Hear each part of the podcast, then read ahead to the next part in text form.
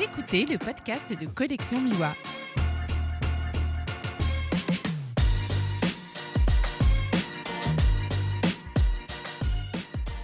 Bonjour et bienvenue sur ce nouvel épisode du podcast de Collection Miwa. Je suis Julien Gérard et je suis aujourd'hui avec euh, Yves Vallier, photographe euh, animalier de nature, on peut dire voyageur aussi je pense. Et nous sommes chez lui, euh, au cœur de la Provence, à côté de Toulon. Dans les vignes, dans un endroit très sympa, et j'espère que vous entendrez le chant des cigales. Bonjour Yves. Bonjour Julien, ben, merci d'être venu et puis d'avoir fait un effort parce que la, route n'est pas facile. et euh, voilà, bon bah, c'est gentil d'être venu me voir. Alors moi, euh, donc Yves Vallier, je, fais de la photo animalière depuis 1971. Euh, donc j'ai commencé dans les marais de la Brenne, dans la région au sud de Châteauroux. Et puis donc euh, à l'époque, euh, on faisait beaucoup d'affûts, euh, de, hérons, de, de, etc. Voilà, et puis ensuite j'ai découvert les îles Shetland donc, au cours d'un été suivant, dans, les années 75. Je suis parti avec un, avec un copain, avec Georges Diff, et puis on a passé donc deux, deux saisons là-bas aux îles Shetland, donc au nord de l'Écosse aux îles Shetland. Donc, euh, donc là, j'ai découvert la faune, la faune libre, les, oiseaux, euh, les fous de bassin, etc. Donc les, les macareux. Donc j'étais un peu euh, surpris et passionné par, par cette faune qui se présentait à moi. Et puis, alors il s'est passé quelque chose. on, a on a rencontré plutôt aux îles Shetland un, ingénieur qui travaillait pour la SPI et qui s'occupait du pétrole. Et bon, il nous a invités à, déjeuner avec lui. Et puis, euh, dans, la, discussion, euh, je lui ai demandé s'il embauchait, parce que moi j'étais libre à l'époque. Et donc, il m'a dit Qu'est-ce que tu sais faire? J'ai dit ben, Moi, je suis commercial, donc je ne sais pas faire grand-chose dans le pétrole. Donc, il m'a dit bah, Tu seras laboureur. J'ai dit Laboureur, je ne sais pas ce que c'est. Il m'a dit bah, C'est manœuvre. Ok. Donc du coup, j'ai travaillé comme manœuvre dans le pétrole pendant 11 semaines. Donc on faisait des, semaines de entre 70 et 90 heures. Ce qui m'a permis de, mettre un petit pécule de côté, parce qu'on travaillait toute la semaine, dimanche compris. Et avec ça, donc, je me suis euh, offert euh, les îles Falkland. Voilà. Donc les îles Falkland, j'avais, euh, j'avais cherché à la bibliothèque du muséum des, des, des textes sur les Falklands. Il n'y avait pas grand-chose à l'époque. Mais euh, j'étais attiré par cette faune, donc par les albatros, par les manchots, etc. Donc c'est comme ça que je suis parti aux Falklands.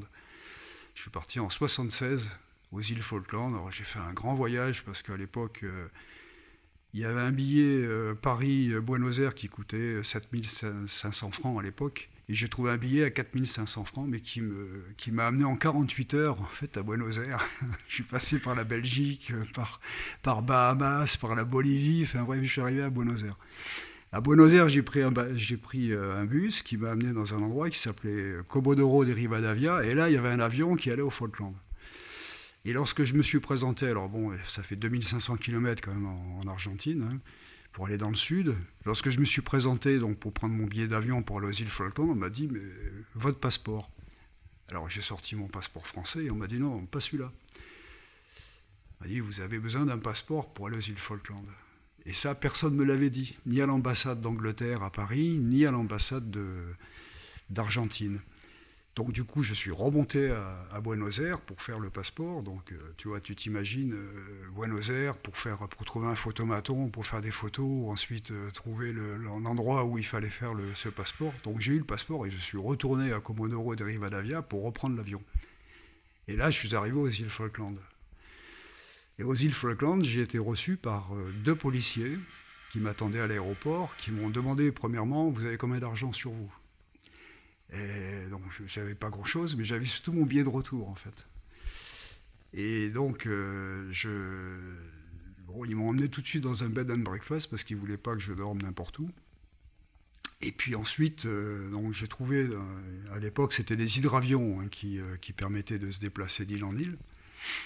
Et donc, il y a un hydravion qui m'a déposé donc, sur, un, sur une île. j'ai eu l'autorisation de camper, d'ailleurs, sur cette presqu'île exactement. Et là, euh, j'ai passé des, jours fantastiques. J'étais tout seul, j'étais au bord des, avec les manchots, avec les, Alors les albatros, je les ai pas, je les avais pas encore vus à l'époque, mais surtout les manchots et puis les, lions de mer et les éléphants de mer. Voilà. Donc j'ai passé des nuits parce qu'en plus c'est l'été, euh, l'été arctique, donc ça dure. L'été antarctique, je veux dire, ça dure très longtemps. Hein. Donc il fait nuit à peu près deux heures par nuit, deux heures, oui, deux heures par jour, pas plus. Donc j'ai passé euh, toutes, euh, toutes mes journées, j'ai passé une semaine comme ça dans un endroit tout seul, j'avais emmené un peu de, un cornflakes, un peu de lait quoi, pour manger, mais sinon je me suis nourri de, de, la nature. Voilà. Alors je vois que tu es pressé de nous parler des îles, mais avant ça, moi j'aurais aimé connaître ton parcours. Euh, tu as fait quoi comme métier Donc tu nous disais que tu as travaillé dans le pétrole pendant 11 semaines. Alors bon, ça c'était oui, ça c'était effectivement. donc moi j'étais commercial en fait, hein, parce que j'ai très peu de diplômes, donc euh, j'avais envie de travailler et puis gagner ma vie. Donc euh, je me suis lancé dans le commercial, bon, sans savoir très bien euh, si j'allais réussir, puis en fait ça a marché. Donc j'ai vécu pendant sept ans euh, à Nantes, et là je, travaillais dans toute la, toute la Bretagne, y compris les, départements Sud-Loire, Vendée, De-Sèvres, etc. Voilà. Donc j'ai vécu sept ans dans cet endroit, et puis bon, ça finalement pour des raisons personnelles, donc je me suis séparé de cette entreprise. Et puis là, donc euh, c'est là où effectivement je suis revenu à Paris. Et puis, euh, et puis donc je, suis revenu à, enfin au départ, disons, euh, au départ à la découverte de, de la nature, etc. voilà. Et quand est-ce que tu as commencé la photo? En 71. En 71. 71, oui.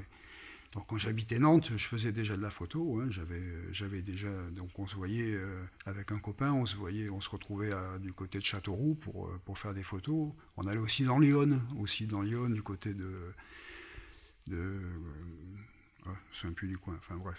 Ça a toujours été photo nature ou tu as fait autre chose Ça a toujours été les photos nature. Alors au début, c'était vraiment les espèces. Les espèces, moi j'étais fasciné par les, rapaces, en fait. Donc euh, on grimpait aux arbres, on allait voir les nids, etc. Donc, euh, et puis petit à petit, je me suis mis un peu plus au, paysage. Voilà. Mais c'est toujours resté nature, en fait. C'est animaux, paysage. Bon, les paysages, parce que c'est leur environnement, en fait. Hein. donc euh, c'est important de, situer les animaux dans leur environnement. Et puis après, je me suis mis à la plongée sous-marine, donc un peu, un peu plus tard parce que je pensais que c'était bien, notamment pour des îles comme les Galapagos, on va, on va en reparler, mais donc ils sont quand même liés à, l'océan, donc euh, à ce qu'apporte l'océan. Donc je pensais que c'était bien d'amener des photos sous-marines avec, euh, avec la, faune, la faune locale. Tu as toujours eu cet intérêt pour la nature avant de faire des photos? Eh bien, c'est les deux qui sont venus en même temps? Alors non, ça m'est venu, euh, à, non, non, ça m'est venu à cette époque-là. Moi, j'étais pas, j'étais pas branché nature. En fait, j'ai découvert parce qu'on m'a emmené sur euh, dans un dans un coin où j'ai où j'ai découvert la nature, en fait, et puis ça m'a plu, quoi. Ça m'a vraiment euh, vraiment attiré, quoi. Voilà. D'accord. On va retourner alors dans les îles Falkland. Les photos du livre, tu les as commencées euh, il, y a, longtemps alors? Donc en 60, j'ai une photo euh, d'ailleurs à l'intérieur euh, que j'ai faite en 76. Je l'ai gardée parce que en plus c'est beaucoup de souvenirs et puis enfin symbolise un petit peu mes départs, mes débuts en photo en fait. C'est là où j'utilisais la première fois le grand angle, le 20 mm. Donc voilà, c'est un peu ça. C'est un peu le début. Alors je vais juste resituer parce que tu m'as pris de cours et on est parti tout de suite dans les îles Falkland. Mais donc Yves est photographe et il a sorti deux beaux livres. Donc il y en a un qui s'appelle Falkland, donc qui traite des îles Falkland, et un second qui s'appelle euh, Galapagos. Euh, voilà, c'était juste pour resituer et je te laisse retourner aux Falkland. Alors, ouais, les Falklands, ce qui m'a, beaucoup plu, notamment, bon, parce que c'était aussi mon premier grand voyage, hein, les Falklands, ce qui m'a beaucoup plu, c'est la liberté, en fait. C'est la liberté, c'est-à-dire qu'on passe des journées sans, sans voir personne, on voit que les animaux, donc on se promène dans la nature. Bon, il faut toujours euh, respecter la nature, et ça, bon, ça je l'ai appris sur le terrain aussi, hein, respecter les animaux, ne pas les toucher, parce qu'on est toujours l'être humain a toujours envie de, toucher un animal, que ce soit d'une marmotte ou que ce soit un oiseau, un petit oiseau. Euh, il y, a toujours cette, tentation de, toucher l'animal. En fait, moi, je suis toujours resté en retrait parce que je pense que l'animal, c'est un animal sauvage. Et donc, il faut jamais intervenir, en fait, comme le nourrir ou des choses comme ça. Donc ça, faut, il faut jamais le faire. Donc j'ai appris tout ça sur le terrain, par exemple approcher approcher les manchots, parce que les manchots, Des animaux qui font à peu près 50 enfin, 40-50 cm de haut, qui nichent en colonie. Donc quand on approche d'une colonie, le premier réflexe qu'ils ont, c'est de s'éloigner, c'est de partir. Et quand on s'assoit au bord d'une colonie, quand on ne bouge pas, ben, ils reviennent. Ils reviennent et puis ils reviennent. Euh, alors ils reviennent d'abord, ils te regardent, puis ensuite après ils touchent euh, avec le bec, ils viennent te, toucher un peu les chaussures. Enfin tout ça, ils disent, ils, essayent de faire connaissance. quoi. Qu'est-ce que c'est que ce, machin-là voilà. Donc tout ça, ça s'apprend sur le, sur le terrain, quoi. Approcher les animaux, les respecter, ne pas leur faire peur. Et au Falkland, il y a cette grande liberté, en fait, c'est que donc c'est qu'on voit personne, et puis que les animaux ne sont pas sauvages comme en France. Par exemple, en France, en Europe, c'est très difficile d'approcher les animaux. Hein. Tandis que dans les pays comme ça, dans les Falklands, ben, on, peut passer des journées à côté d'un animal sans le déranger, et, puis euh, en plus, en observant un animal, on apprend beaucoup de choses. Sur les comportements animaliers, on apprend beaucoup de choses. Donc passer des heures comme ça à regarder les animaux, soit nourrir, soit voler, on apprend beaucoup de choses quand même. Alors les manchots, c'est la photo de la couverture. Euh, on parle de colonie, mais j'arrive même pas à estimer le nombre. Il y a combien de manchots dans une colonie euh, alors ça, va, alors ça varie, puisque ça va, oui c'est variable. Alors la première fois que je suis arrivé aux îles Falkland, donc on m'a indiqué un endroit où il y avait des manchots royaux, parce qu'il y a cinq espèces de manchots aux îles Falkland, dont le manchot royal qui est plutôt dans les îles subantarctiques, donc plutôt euh, en Géorgie du Sud, etc. Donc tous ces coins-là un peu, plus au sud. Et donc ils nichaient donc aux îles, aux îles Falkland. Et quand j'ai découvert cette colonie, enfin qu'on m'avait indiqué, hein, il y avait 50 individus. C'est à volontaire d'ailleurs, je suis retourné dans ce coin-là. Parce que j'y suis retourné dix fois aux îles, aux îles Falkland hein, depuis, euh, depuis 67. Avec le billet à 4500 Alors là, après, tu as fait plus confortable après, ben, C'est-à-dire qu'entre-temps, malheureusement, malheureusement, entre-temps, il y a eu la guerre hein, en 82 aux îles Falkland, donc ça a changé quand même. Et après, après on y allait soit par, euh, par une base américaine, par une base anglaise, je veux dire, dans les, dans, qui se situe en Atlantique. Et puis maintenant, on passe par le Chili, en fait, pour aller aux îles Falkland. Voilà, donc c'est pas compliqué. Quoi. Il suffit de prendre un billet pour Santiago et puis après, euh, Santiago, on va, on va, aux îles Falkland. Alors moi, c'est un coin que je connais pas du tout. C'était quoi comme guerre là-bas?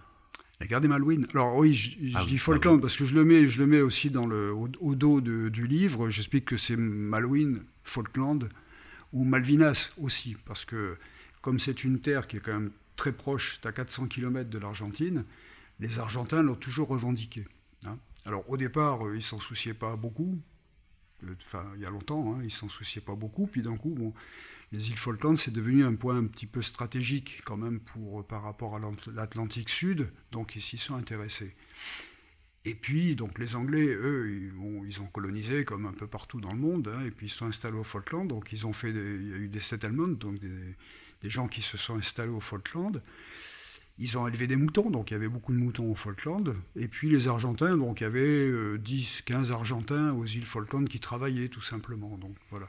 Et puis en, 1982, donc il y, a eu, euh, il y a eu la guerre, donc les Argentins ont, envahi les Falklands, euh, qui n'étaient pas tellement gardés d'ailleurs, parce qu'il y avait, peut-être une vingtaine d'hommes en armes aux îles Falkland, donc ça n'a pas été très compliqué. Par contre, les, Anglais n'ont pas du tout apprécié, et ensuite ils, ont, ils sont retournés en force aux îles Falkland, et là, il y a eu la guerre. Donc ce qui fait qu'aujourd'hui, il y a quand même 3000 soldats anglais aux îles Falkland. Alors qu'à l'époque, en 76, quand j'y suis allé, il y en avait pas enfin il y avait, il y avait 10 personnes, euh, voilà, tout simplement un peu de policiers, quoi, mais il n'y avait, personne. Quoi, Donc effectivement, ça a changé beaucoup de choses, c'est-à-dire qu'il y a eu des il y a eu beaucoup de, de constructions euh, dans, enfin dans, dans certains endroits, pas partout heureusement, mais il y a eu quand même des constructions, des routes, euh, etc. Donc ça s'est un peu modernisé. Quoi. Voilà. Et puis euh, tout ce qui amène à la modernisation et le, monde, c'est-à-dire beaucoup de voitures, les gens qui roulent vite, alors qu'avant les gens roulaient tout doucement. Enfin bon, voilà, des choses comme ça qui ont changé. Quoi. Tu as vu une évolution du coup par rapport à ces changements sur la faune? Alors la faune, justement, c'est ce que je disais au début, c'est que euh, j'ai vu cette colonie de, 50 euh, euh, manchots royaux, et aujourd'hui ils sont quand même plus de plus de 2500. quand même. Donc il y a eu une, belle évolution de ce côté-là. Bon, c'est un endroit qui est quand même privé et qui appartient à quelqu'un, parce que là-bas, toutes les îles appartiennent à, quand même à des propriétaires. Hein. Donc euh, c'était privé. En plus, ils ont maintenant, ils ont arrangé quand même, ils ont fait un écotourisme quand même, donc ce qui fait que dans leur ferme, ils reçoivent des gens. Donc ce qui permet d'éviter aux gens de camper n'importe où, enfin voilà, de, polluer les environs. Donc c'est quand même très contingenté. Et donc ça a favorisé. Alors, par contre, il y a des moments où effectivement, il y a certaines espèces, comme les gorfous sauteurs par exemple, qui sont en baisse. Mais ça, c'est plutôt dû à la, en fait, au manque de poissons. En fait, il y a des poissons qui mhm. sont plus ou moins pêchés, surtout dans, ces coins-là qui sont quand même très riches. Hein. Et euh, périodiquement, ben, il y a quand même des, comment les, quantités varient en fait par rapport un petit peu par rapport à ça. Voilà. Ils ont euh, des problèmes de surpêche aussi là-bas. Euh? Ils ont des problèmes de surpêche. Oui, il y a beaucoup de, bateaux qui viennent qui viennent pêcher là-bas. Puis alors il y a il y a aussi d'autres problèmes qui sont euh, la recherche du pétrole. Donc il y, a des, recherches pétrolifères aussi dans le coin. ça, c'est quand même moins bon. Donc tout ça, ça perturbe quand même la, nature. Et forcément, il y a des conséquences. Voilà. Donc il y a des espèces qui s'en sortent toujours mieux que d'autres, parce qu'elles vivent aussi aux dépens d'autres espèces. Par contre, il y a des espèces qui sont plus, plus pures, disons, euh, qui, elles, s'en sortent beaucoup moins bien. Voilà. Ok. Alors on va parler un peu de, du contenu du livre. Donc je t'avais demandé euh, de faire euh, des petits devoirs avant ma venue et de noter des, pages du livre qui t'intéressent. Donc je vais te demander de nous décrire les photos euh, que tu as notées et de nous expliquer pourquoi tu les as choisies et de nous donner surtout le numéro de la page. Alors en page 15, donc j'ai une photo de j'ai une photo de, de ce coin-là qui s'appelle Volunteer Point. Donc Volunteer Point, euh, bah, c'est l'endroit où j'ai atterri la première fois. Voilà, où on m'a laissé, on m'a laissé pendant pendant huit jours tout seul. Et euh, bah, pour moi, ça a été euh, ça a été une découverte, quoi. Voir les donc voir ces manchots, il y avait des, trois espèces de manchots quand même sur place. Donc j'ai passé des nuits, des jours, des nuits à, être avec ces manchots. Donc j'avais sélectionné cette cette photo, donc qui est un paysage. Alors elle montre, elle montre bien euh, la solitude que tu as dû ressentir. Oui, tout à fait. C'est très désertique. Alors je vois qu'à côté de la, de la, photo, il y a les longs textes. Alors, il y a un euh, texte. Oui, alors j'ai pas, j'ai pas forcé sur les textes hein, parce que je voulais pas faire un texte scientifique. D'abord parce que j'ai un bouquin scientifique parce que je ne suis pas scientifique déjà. Et puis, euh, bon, les gens qui veulent vraiment fouiller un peu plus sur les espèces, bon, il y a beaucoup de, de on trouve beaucoup de choses maintenant, soit sur Internet, soit dans des livres, quand même, sur, euh, vraiment sur des espèces, côté scientifique, donc je laisse un peu le, choix aux gens. Par contre, il y a effectivement, j'ai fait des textes un petit peu de, ressenti, quoi, de, textes un peu sentimentaux, quoi, ce que je ressentais sur le terrain ou en rencontrant des animaux. Voilà, c'est un peu un carnet de voyage alors C'est aussi, oui, c'est un peu un carnet de voyage. Ouais, ouais. Ok. Donc il y avait ça, donc là on a, on a des espèces, euh, on a des colonies plutôt. Alors là, j'en arrive tout de suite au Caracara. Alors le Caracara austral. Là, on est page. On est page 42. Page 42. Alors, page 42, donc c'est le Caracara austral. Donc c'est un oiseau qui est très rare, qui se reproduit uniquement dans certaines îles du Cap Horn et au Falkland. Euh, c'est un rapace, donc qui, euh, qui, est, qui est très intelligent et euh, qui vient fouiller dans les sacs à dos. Enfin, c'est bon, il faut s'en méfier aussi parce qu'il est quand même il est quand même assez curieux. Euh, il peut être agressif aussi quelquefois. Donc voilà. Quand tu dis intelligent. Euh, intelligent, oui, parce que bah, c'est un, un, oiseau qui, euh, qui, comment, qui se rend compte un peu des situations. Quoi. Il voit tout de suite, bon, par exemple, je disais tout à l'heure qu'il ne fallait pas nourrir, mais il m'est arrivé de lui donner à manger un caracara. Donc c'est quand même un oiseau, un rapace, qui est quand même sauvage. Hein. Et puis il a l'air assez gros là sur la photo. Il a l'air, ouais, c'est la taille d'une buse hein, quand même, donc c'est assez, c'est assez costaud. En plus c'est très rapide, c'est, nerveux comme animal, donc euh, bon, il faut être, il faut être prudent quand même. On se retrouve quand on, bon, quand on est isolé, on se retrouve très rapidement entouré par 5, 6, 10 caracara. Donc des fois, euh, c'est bon, c'est pas les oiseaux d'Hitchcock, hein, mais, mais quelquefois c'est il, faut, il faut se méfier parce qu'ils viennent et vraiment ils fouillent dans les sacs, ils ouvrent tout, puis ils peuvent. Le problème c'est qu'ils peuvent emmener un capuchon d'objectif, un, truc comme ça, quoi. Donc ils peuvent, ils piquent un peu tout, quoi. Donc faut faut rester, faut rester méfiant. Quoi. Si c'est que le capuchon, ça va tant qu'ils partent pas avec le boîtier. c'est un peu lourd, c'est un peu lourd pour eux, mais enfin voilà. Donc le Caracara austral, c'est une, on passe des heures avec ce Caracara austral. Et puis alors le, le antarctique. Donc le skieur antarctique. Voilà, page 47, le, le antarctique. Donc euh, on a notre dans, dans l'hémisphère nord, on a le Grand Lab, hein, qui, est, qui, est, similaire, avec des petites différences, mais enfin grosso modo c'est le même. Et puis donc le skieur antarctique qui se trouve dans l'hémisphère sud, donc que l'on trouve aussi au Falkland. Alors il m'est arrivé, là j'ai une petite, une petite histoire, mais enfin j'avais campé donc une fois auprès d'une colonie de, manchots-papous et euh, à proximité de cette colonie, il y avait donc euh, un couple de, de antarctiques qui nichaient. Alors pourquoi ils nichaient à côté de la colonie? Parce qu'ils avaient le garde-manger à côté. Donc ils allaient tout simplement se servir, manger des poussins au fur et à mesure. Et quand je me suis installé, donc euh, ça leur a pas plu. Ça leur a pas plu parce que pour j'étais un peu un concurrent pour eux. Hein. Donc euh, tu mangeais pas de poussins, Je mangeais pas de poussins, mais bon, j'ai essayé de leur expliquer, mais j'ai difficilement, je ne me suis pas exprimé en langage de, de SQA, donc euh, ils ne m'ont pas compris. Donc ce qu'ils ont fait, ils m'ont attaqué en fait. Et quand j'y attaqué, c'est vraiment attaqué, c'est-à-dire euh, c'est-à-dire des, des plongeons, des, des, plongeons en prenant, euh, en prenant vraiment de la force dans les airs, en descendant, en, chute, en chute, et puis attaquer.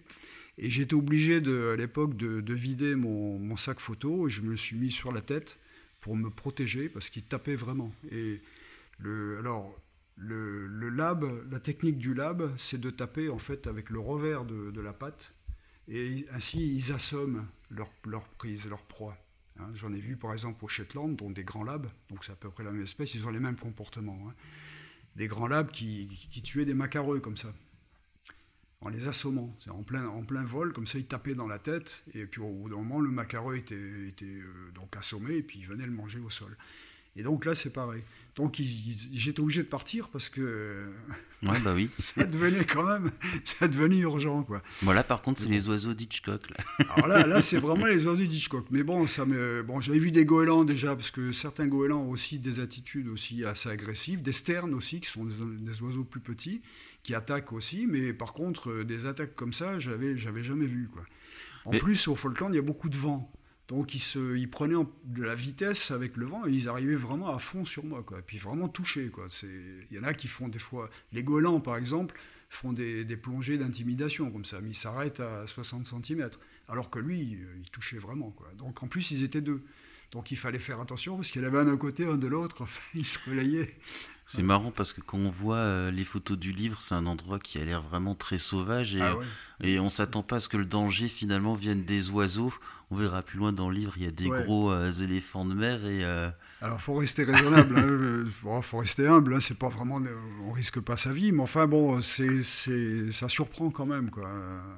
Les, les, qui attaquent, ça surprend vraiment quoi. Alors la page 60, j'arrive à l'albatros. Donc là, c'est l'albatros, c'est un sourcil noir, donc qui niche, qui niche aux îles Falkland. Et donc là, c'est des, voilà, c'est des gestes de tendresse entre un adulte et le poussin. Donc avec le bec, tu vois, il, euh, il le caresse, il lui refait son plumage, etc. Donc il s'occupe du petit, en fait. Voilà. Donc on, connaît ça des mammifères. Hein. Les mammifères sont, ont de la tendresse vis-à-vis de leurs petits. Par contre, on le connaît moins vis-à-vis des oiseaux. Et bon, bah, ça existe aussi vis-à-vis des, oiseaux, des grands oiseaux, parce que l'albatros, euh, ça fait quand même 1m90 d'envergure, hein. c'est un grand oiseau. Voilà. Et puis. Euh, Et ils sont plus sympas alors que les précédents. Alors ils sont plus sympas. Bon, il faut faire attention au coup de bec. Faut, bon, de toute façon, faut pas trop, faut pas trop approcher quand même, hein, parce que la défense euh, chez eux, c'est le coup de bec. Autant chez les rapaces, c'est les coups de patte. Autant chez ces oiseaux-là, c'est les coups de bec. Et les becs sont assez, assez forts quand même, et donc faut, faut se méfier. Mais enfin, il n'y a pas de raison non plus d'aller de, les embêter. Euh, on peut toujours rester à proximité. Alors sur la page 60, là, on a quand même un plan assez serré. Tu travaillais à quoi comme focale du coup? Eh ben, J'ai un 500 mm, donc euh, ah oui, ça aide. ouais, ça aide quand même. 500, hein. puis quelquefois j'ai un multiplicateur de 1,4. Donc euh, bon, je préfère le 500 parce qu'au point de vue euh, pure, pureté d'image, c'est quand même supérieur. Et donc oui, on peut, on peut s'approcher relativement près, ouais, quand même. On peut faire du grand, du grand angle aussi, hein, pour, les, pour certaines espèces, il n'y a, pas de problème. Il suffit d'approcher tout doucement quand même. Il faut toujours respecter l'animal, toujours approcher tout doucement. Alors je reviens à l'albatros aussi, parce que ça c'est la page 85, donc un albatros en vol. Et donc c'est ce que j'ai dit au début, c'est que passer des heures à regarder les, les, animaux, les comportements, donc les nourrissages, les, les, gestes de tendresse entre, entre les adultes et les, et les poussins, et puis le vol. Le vol. Alors, je, je, ne savais pas, mais j'ai vu, j'ai constaté que les oiseaux volaient par plaisir en fait. les albatros volent par plaisir. Ils font, ils font que ça toute la journée. Quoi. Ils volent, donc ils, récupèrent le, ils cèdent en fait euh, avec leurs ailes, ils prennent appui sur, euh, sur, les, sur les airs euh, ascendants, hein, le, long, le, long, des falaises, et ils volent par plaisir pendant, pendant des heures comme ça. Voilà. Ah, là, on arrive à une page avec alors, là, on un arrive, steak tartare. Voilà, là, alors là, ça c'est ça c'est les éléphants de mer. Donc les éléphants de mer, en fait, là on a on a une, une mère éléphant de mer avec son petit qu'elle vient juste de mettre au monde. Alors on est page combien la page 108. On est page 107, 107, et 108. Voilà. On est 107, 108. Il y a donc euh, des goélands autour, il y a des, vautours qui viennent aussi pour manger le, placenta. Donc ça c'est un régal, en plus c'est très riche hein, le placenta, donc ils viennent tous à la curée. Et puis donc le, petit vient, vient, de naître. Donc la première réaction de la mère c'est de l'ignorer en fait. Elle ignore, c'est-à-dire qu'elle tourne la tête, et puis euh, jusqu'au moment où le, petit pousse un, cri, un petit cri, et là elle se retourne vers lui, et c'est voilà, c'est un peu la scène. Donc là, elle se retourne vers lui, puis elle commence à le sentir, à le toucher, etc. Et puis euh, il y a quelque chose qui se passe entre la, mère et le petit. Voilà. Pour ça que j'ai mis cette photo, parce que ça, c'est vraiment le, premier instant de naissance. Ok, la première rencontre entre la mère et le petit. Voilà, entre la mère et son, et son petit. Et puis là, donc tout de suite, bah, évidemment, il a, il a trouvé tout de suite les, les mamelles, donc il vient, il vient téter sa, sa maman. Et alors à côté, bien sûr, il reste, il reste le placenta, donc euh, page 109. Et là, il y a un caracara qui vient, et puis qui vient, euh, qui vient tirer des morceaux pour, pour s'en nourrir. Et il se trouve qu'à ce moment-là, donc ils ont, c'est la période où justement le caracara a aussi des jeunes, donc ce qui lui permet de nourrir ses jeunes. Voilà. C'est bien foutu. Hein. Il y a toute une histoire là. Hein. Alors 114, 117, donc ça c'est des, des combats d'éléphants de mer. Donc un éléphant de mer, ça pèse une tonne et demie à peu près. Hein. Ça c'est impressionnant par contre. Euh, il ne faut pas trop les approcher parce que c'est les, les, animaux qui, sont, euh, qui se déplacent très vite sur quelques mètres, bien sûr, heureusement, sur 3-4 mètres, 5 mètres. Donc il ne faut, pas venir les, embêter, euh, trop près parce qu'on risque d'être écrasé. Et puis même, ils ont des crocs quand même, ils s'en servent assez bien quand ils, quand ils combattent. Là, tu es au 500 toujours euh Non, non, non, là, là, je suis au grand angle. Là, je suis venu vraiment. Ouais, tu étais quand même assez près. Oui, ouais, là, j'étais assez près. là. J'étais assez près, mais je suis toujours euh, prêt, prêt à repartir. Quoi, hein. En général. Euh, il n'avait pas l'air trop content là sur la page. Non, il n'est pas content parce que en fait c'est les périodes de, de, reproduction, donc c'est là où les, les mâles font leur harem, donc ils ont jusqu'à 30 femelles. Et euh, il y a toujours des, bah, jeunes mâles qui viennent se, mesurer, qui viennent récupérer des femelles, qui viennent soit à la limite, à la, limite euh, à la périphérie de la colonie, récupérer une femelle, ou puis là, quelque, bon, puis le mâle, lui, le, le, le, boule, là, le chef, le chef du harem, lui, il veille toujours euh, effectivement à, tout, à son harem, et, et puis c'est là où les bagarres se déclenchent. Quoi. Donc là, c'est assez violent par contre. Là, c'est assez violent, c'est impressionnant parce que quand quand euh, deux mastodontes d'une tonne 5 se rencontrent, ça fait, ça fait du bruit et, au bout d'un moment, ben ça, voilà. Donc au bout d'un moment, on a la page 116. Le sang qu'on voit, c'est le leur alors? C'est le leur. Ouais. Ah oui, ils se mettent dans ah, sales états. Ouais, il y a des fois d'ailleurs, ils ont, ils se, alors tout dépend où ils, où ils, où ils, se tapent en fait, mais quelquefois c'est la trompe et il y en a qui perdent une trompe comme ça, qui est arrachée par, euh, au cours du combat. Ça les empêche pas d'ailleurs d'être toujours agressifs parce qu'ils reviennent quand même. Hein. c'est quand même, euh, ils sont poussés par, euh, par l'envie de, de se reproduire eux aussi, mais bon, ils sont pas au niveau, donc ils n'ont pas encore atteint. Euh, certains n'ont pas encore atteint le niveau de, chef. Donc bah, c'est toujours le, le, maître du harem qui, bah, qui l'emporte. En général, il n'y a que le maître qui se reproduit, c'est ça Il n'y a que le maître qui se reproduit. Alors, sauf, effectivement, sauf quand, quand les, les satellites, ce qu'on appelle les satellites, c'est-à-dire euh, ceux, qui restent autour de la, colonie, qui veulent toujours récupérer une femelle. Donc il arrive effectivement qu'ils puissent euh, se reproduire avec, une femelle. Mais euh, quelquefois, parce que quand même ça, ça, dure quand même quelques, quelques jours quand même, cette période, et les mâles sont, étant obligés de garder le harem, donc de garder les femelles, n'ont pas trop le temps de se nourrir. Donc au bout d'un moment, ils sont quand même fatigués. Et puis ensuite, en plus, ils ont donc ces combats à subir, ce qui fait que, ben, au bout d'un moment, quelquefois, le vieux mâle, lui, il laisse la place à quelqu'un d'autre, parce que à un jeune, parce que ben, il, est, en état de faiblesse et il peut euh, peut plus donner, quoi. Donc, donc euh, dans ce cas-là, il laisse la place. Voilà, ça arrive. Voilà, ça c'est les manchots papous. Alors là, on est page 149. Page 149, page 150. Voilà. Très belle photo. Ça, c'est l'atterrissage des, des, des, manchots papous. Alors, bon, j'ai mis cette photo parce qu'en fait, ils sont, ils sont beaux. Ils sont beaux, ils sont tout propres.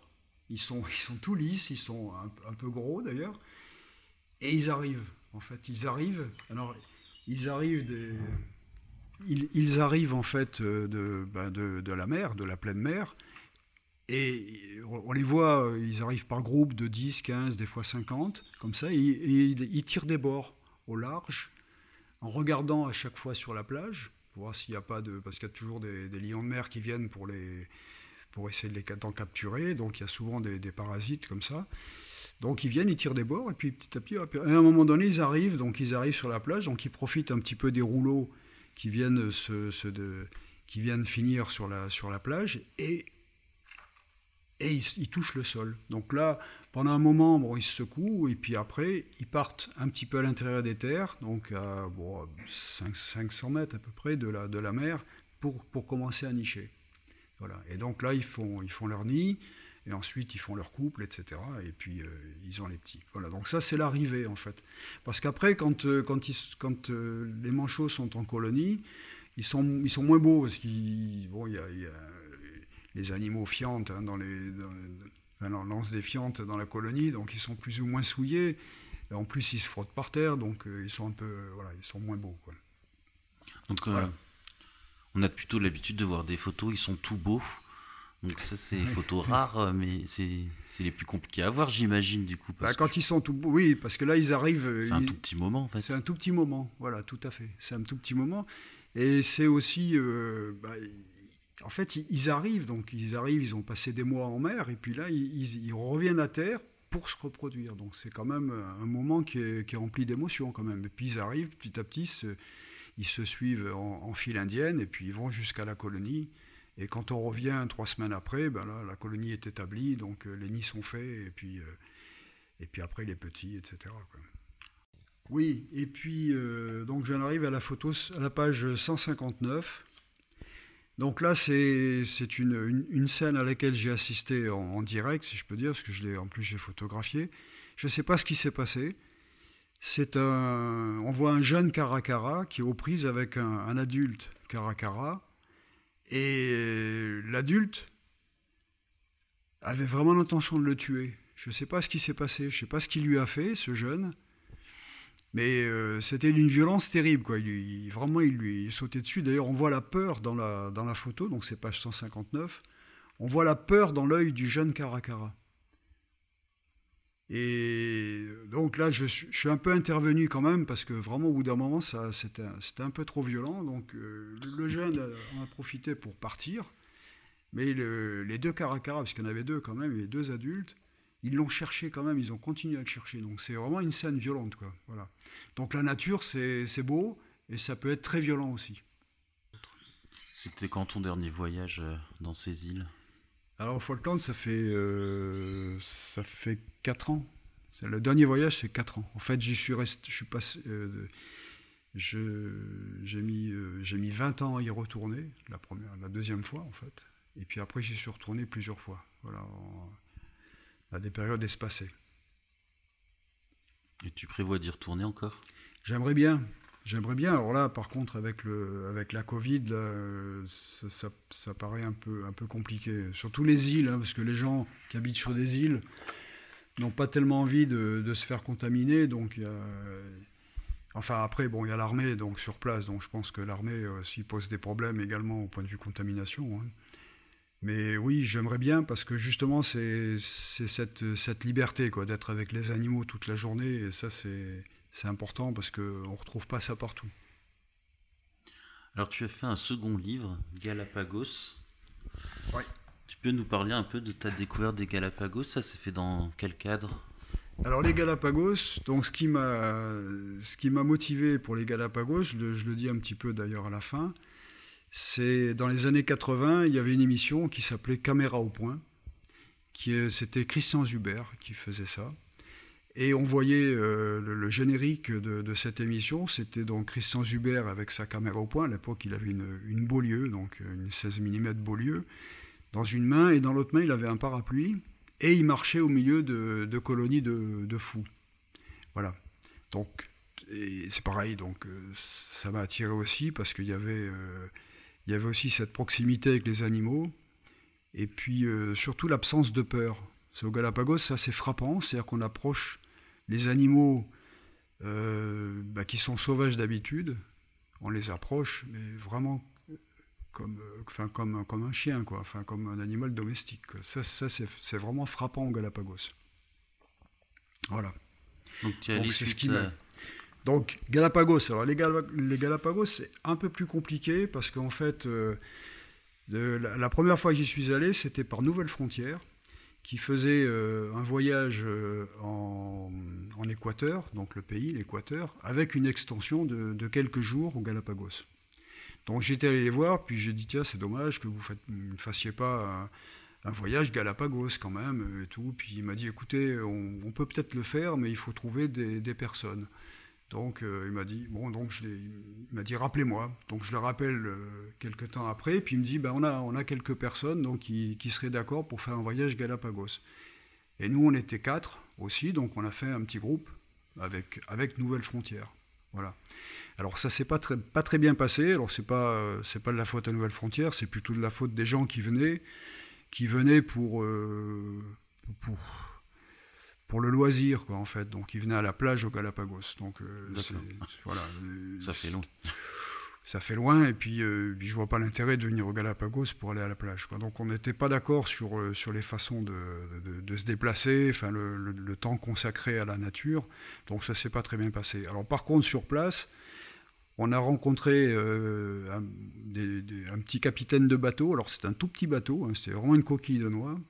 On a discuté avec lui, on est rentré sur le bateau, on a vu un petit peu, et puis on a, bon, il nous a dit, ben voilà, si vous êtes huit, on peut faire un groupe, et moi je vous emmène. Donc, on a correspondu avec lui, et puis on a fait un itinéraire, et puis nous on, avait, on était huit photographes, donc on a fait un groupe de de photographes qui se connaissaient, parce qu'on avait l'habitude de, se rencontrer, et on est retourné au Galapagos donc avec ce groupe. Donc là, ça s'est passé différemment, c'est-à-dire qu'on était vraiment là-bas pour faire de la photo et pour voir les, pour voir les animaux. Voilà, dans le, c'était vraiment dans un but photographique. Voilà. Moi, je pense que pour les, non photographe, c'est toujours compliqué d'accompagner des photographes. Oui, il ne faut pas mélanger les deux en fait. Ouais, c'est ça. c'est un peu comme la. Les objectifs ne sont pas les mêmes. C'est un peu comme la plongée sous-marine et puis faire de la photo en, plongée sous-marine. C'est un peu pareil. Quoi. Il y a des gens qui, qui, plongent et puis qui se promènent sous l'eau et quand on fait de la photo sous l'eau, euh, il faut observer, il faut chercher. Après, il faut s'arrêter. Donc, euh, c'est pas la pas la même démarche, quoi. C'est sûr, c'est sûr. Alors là, pareil, je t'avais demandé d'identifier à quelques, pages. Quelques pages, voilà. Alors c'est le, hibou des marais. Donc ça, c'est un le hibou des marais. On a, c'est une espèce qui, est, qui, existe aussi en Europe, hein, le hibou des marais. Euh, sauf que là, c'est une sous-espèce quand même des Galapagos. Enfin bon, il n'y a, pas grand-chose qui. Alors, au niveau de la faune, je crois que l'intérêt des Galapagos, c'est qu'il y a pas mal d'espèces euh, endémiques. c'est l'endémisme, voilà, c'est l'endémisme qui, qui prime aux Galapagos, hein, autant, autant dans la faune que dans, que dans la flore, hein, effectivement. Donc c'est ce qui fait, bah, c'est ce qui fait euh, toute la théorie de Darwin. Hein. donc il y a, y, y, a, quand même beaucoup, beaucoup, beaucoup de choses aux Galapagos. Donc le hibou des marais, en fait, ce hibou des marais, il est, euh, il est, euh, sur, enfin, dans, plusieurs îles. Et là, ben, il se trouve qu'il y, y, a des pétrels. Donc des pétrels, c'est des petits oiseaux de mer, donc, qui sont d'habitude nocturnes, mais qui nichent dans, les, dans la lave, dans les, dans les recoins de, lave. Donc là, il y a à peu près 10 000 pétrels. Et lui, ben, il est là aussi, il a, son petit garde-manger à proximité, donc il vole de temps en temps, et c'est, c'est terrible parce qu'on ne le voit pas en fait. Il a la couleur vraiment de la lave, on voit bien les, la lave et puis son, son plumage. donc il se perd vraiment dans la lave, et puis d'un coup, il sort et hop, il capture un, il capture un petit oiseau hein, qui, est pas, qui est de taille du, un peu plus gros qu'une hirondelle, c'est pas très gros. Hein. Voilà. Donc c'est ce hibou des marais. Page 29, il y a un dauphin. Alors le dauphin, c'est fantastique parce que les dauphins, bon, c'est vrai que on sait qu'un dauphin aime, beaucoup nager avec les bateaux, et c'est vrai, euh, quand on est en bateau, il y a les dauphins qui viennent à l'étrave, et ça, c'est un vrai plaisir. Ils sautent, ils sautent hors de l'eau, enfin, vraiment, on s'amuse avec les dauphins. C'est vraiment, une partie de plaisir. C'est un animal qui est vraiment très attachant, Alors, page 33, là, on arrive à un iguane euh, terrestre. Donc, c'est une espèce particulière, puisque on la trouve uniquement sur l'île de Santa Fe. Donc, euh, bon, scientifiquement, c'est Conolophus pallidus. Voilà, c'est une espèce unique et qui, euh, qui, ne se, trouve que sur cette île de Santa Fe. La photo de la page 32 est, magnifique. Alors, page 32, voilà, on voit bien son environnement avec les cactus. Et lui, il mange justement, il mange les, feuilles de cactus, hein, donc avec les épines. Donc il doit avoir un, palais euh, vraiment fait en toile émerie parce qu'il il mange tout. il se nourrit donc de, de, de, fruits quand il tombe ou de fleurs, mais aussi des, des raquettes de cactus. Il mange pas d'autres animaux?